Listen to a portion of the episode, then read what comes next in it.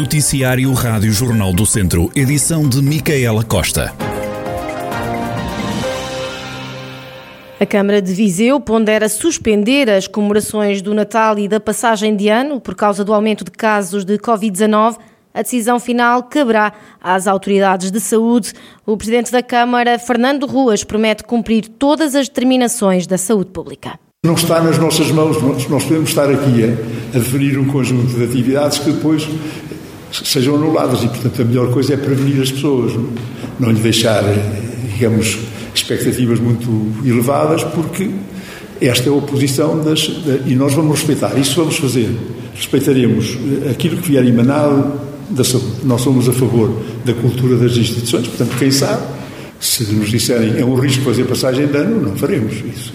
Uh, nesta altura ainda está tudo em cima da mesa, não há qualquer decisão? Sim, sim, nesta altura sim. Nós vamos Vamos eh, ligar as luzes de Natal aqui no Rocio no próximo dia 1 e, portanto, eh, nós esperamos, estamos todos à espera de um, de, um, Natal mais normal, é isso que ainda, mas estamos naturalmente na defensiva e adequaremos este, estas festividades à cautela que nos for sendo transmitida por as entidades da saúde. Nas duas últimas semanas, Viseu registrou mais de 400 novos casos de Covid-19. Ainda o novo coronavírus, o Centro Hospitalar Tondela Viseu já está a vacinar os profissionais de saúde com a terceira dose da vacina contra a Covid-19. Em três dias, espera-se administrar 2.200 doses. A operação está a decorrer na estrutura modular de apoio às urgências. Palmira Almaral, da, da Unidade de Saúde Ocupacional e responsável pela organização da vacinação no Hospital de Viseu, diz que são poucos os profissionais que recusam a vacina. Está a correr muito bem. Eh, nós até agora, por isso começámos há cerca de 3 quartos de hora, já administramos cerca de 200 eh, vacinas. Hoje temos previstas 820 e nestes três dias que nós vamos vacinar, eh, por isso hoje, quinta, amanhã, sexta e sábado, temos 2.200 pessoas inscritas. Não é o total do nosso, dos nossos colaboradores que temos elegíveis, porque nós temos um grupo que ainda não completou seis meses após a segunda dose e temos outro grupo que ainda não completou seis meses após a infecção, por isso estes serão vacinados em janeiro. A adesão foi maciça, não temos eh, praticamente recusas e as pessoas, apesar de ter sido assim, um, terem sido avisadas em cima da hora, aderiram e vieram e mesmo no sábado temos muitas inscrições e, e está a correr lindamente. Também Jorge Melo, enfermeiro em funções de direção e encarregue pela organização do espaço, apelou à vacinação para reduzir complicações na gestão de recursos humanos. Uma vez que nós, eh, por força daquela que é a nossa atividade, temos que estar em permanente contacto com pessoas e com pessoas doentes, que muitas vezes podem estar infectados sem o saberem, portanto faz todo o sentido que estejam vacinados, até porque nós precisamos destas pessoas, não é? E para nós que estamos em funções de gestão, a ausência de pessoas ou doentes ou em isolamento profilático é absolutamente dramática para fazermos uma correta gestão de recursos humanos, para podermos responder à, necessidade assistencial que se prevê, de algum modo, que possa aumentar, não é? Agora, durante este inverno. As pessoas estão perfeitamente sensibilizadas para a necessidade e estão a aderir e estão a fazê-lo de uma forma perfeitamente coordenada. Portanto, as coisas até ao momento, parece-nos, estão, estão a correr muitíssimo bem. A operação de vacinação que está a decorrer no Centro Hospitalar Tondela Viseu e que irá vacinar cerca de 2.200 profissionais de saúde em três dias. Ainda o reforço da vacinação, que está a levantar algumas dúvidas sobre a eficácia do sistema de casa aberta, onde os utentes não precisam de marcação para poderem comparecer nos centros de vacinação. Em muitos conselhos, os profissionais de saúde chegam, sobretudo ao fim de semana, a vacinar números muito reduzidos de utentes para a capacidade disponível Rita Figueiredo, da direção do Agrupamento de Centros de Saúde eh, Dão Lafões, confirmou esta realidade ao Jornal do Centro, acrescentando que para contornar a situação está a ser intensificada a convocatória, um contacto direto com o utente para marcar, de forma a que quando os profissionais estejam nos centros de vacinação, estejam efetivamente a vacinar. A responsável alerta que a Casa Aberta não tem tido uma grande adesão, à exceção de Viseu, que é um conselho com bastante população. A responsável explica que muitos utentes, se não forem chamados, não vão aos centros de vacinação, dando o exemplo de, por vezes, haver capacidade para administrar 100 vacinas e apenas comparecerem poucas dezenas. Ainda à saúde, Noel Carrilho, do Sindicato dos Médicos da Zona Centro, respondeu às declarações da Ministra da Saúde na Assembleia da República, Marta Temido, que disse que eram preciso médicos com maior resiliência. O médico desempenha funções no Hospital de Viseu, classificou as declarações como infelizes e lamentáveis. A Sra. Ministra da Saúde teve hoje no Parlamento aquela que terá sido, porventura, a mais infeliz intervenção pública dos seus dias como Ministra. E certamente uma das mais lamentáveis da história do Ministério da Saúde. Depois de um período em que os médicos caminharam para a frente da batalha contra a Covid-19, em que ficaram privados durante semanas e meses da sua família para combater um vírus do qual a certa altura pouco sabia, mas que todos temiam, em que trabalharam com equipamentos de proteção individual escassos, defeituosos, por vezes inexistentes, em que foram privados de férias, de descanso, em que realizaram literalmente milhões de horas extraordinárias, individualmente chegando às 600, 800, 1000 horas extraordinárias, tem a Sra. Ministra a coragem de afirmar que necessitamos de médicos mais resilientes. É realmente necessária muita resiliência para manter a educação perante tal afronta. Noel Carrilho aproveitou ainda para responder à questão das horas extraordinárias e pediu à Ministra que dê mais condições aos médicos. É perfeitamente inconcebível que uma Ministra da República afirme no Parlamento que há alguns preceitos legais que para algumas pessoas não são para respeitar. Para como, quando é uma Ministra da Saúde que se refere precisamente a uma limitação legal que tem como objetivo a proteção da saúde. Como é fácil de compreender que é o limite à realização de horas extraordinárias. A Sra. Ministra teve a coragem de afirmar no Parlamento que todos sabem que não é possível eh, cumprir os limites das horas extraordinárias no SNS. A mesma Ministra que assinou esses limites.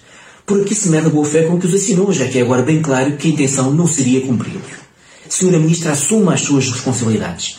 Nada, absolutamente nada foi feito, mesmo em tempo de pandemia, para criar condições de trabalho adequadas para os médicos no SNS. Noel Carrilho, do Sindicato dos Médicos da Zona Centro e médico no Centro Hospitalar Tondela Viseu, a responder às declarações da Ministra da Saúde na Assembleia da República, Marta Temido, que disse que eram precisos médicos com maior resiliência. A barragem de Pereiras, em Oliveira de Frades, vai sofrer obras. Os trabalhos orçados em 200 mil euros podem começar na próxima semana, como adianta o vice-presidente da Câmara de Oliveira de Frades, José Lima. Esta intervenção trata-se da substituição do descarregador de, cheia de e também instalação de piezómetros, o que nos vai permitir, de facto, eh, aqui aferir e detectar a pressão da água. É?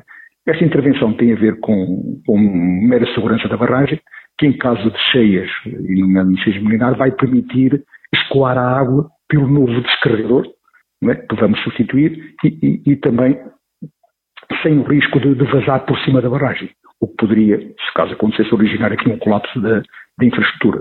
O investimento está orçado em cerca de 200 mil euros e, se tudo correr bem e o tempo assim permitir, as obras terão, serão iniciadas durante a próxima semana, com a instalação do, do estaleiro por parte do, do empreiteiro. José Lima, vice-presidente da Câmara de Oliveira de Frades, acrescenta que as obras devem durar no máximo dois meses.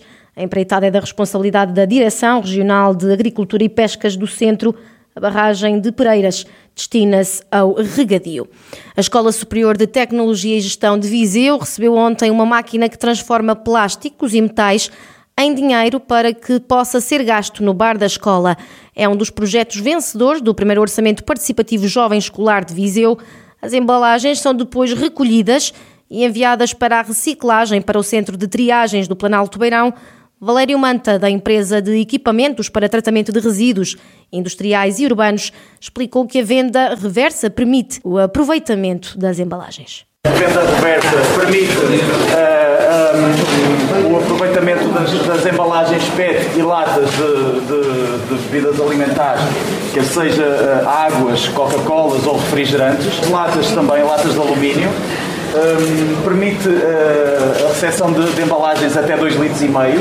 Tudo que é embalagens de, de shampoos, de detergentes, de de óleos e azeites não são permitidos, ok? Tem que ter atenção aqui à designação de, dos materiais não conformes. Por isso é que é importante o contentor amarelo, temos aqui, que as garrafas Muito que não bem. forem uh, aceites na máquina são colocadas neste contentor e nós, num, num serviço periódico, vamos fazendo a atualização da base de dados. Quem também marcou presença na apresentação deste projeto, desta máquina, foi o vereador do Ambiente e da Educação da Câmara de Viseu, Pedro Ribeiro, que destacou a importância de projetos que reforcem a separação de resíduos. A Escola Superior de Tecnologia e Gestão de Viseu passa então a ter uma máquina que transforma plásticos e metais em dinheiro para que possa ser gasto no bar da escola.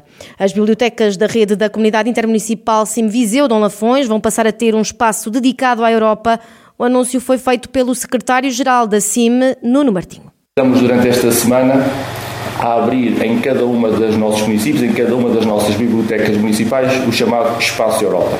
É importante que o Centro Europa Direct eh, temos este espaço físico, mas que ele também tenha antenas nos, nos vários territórios.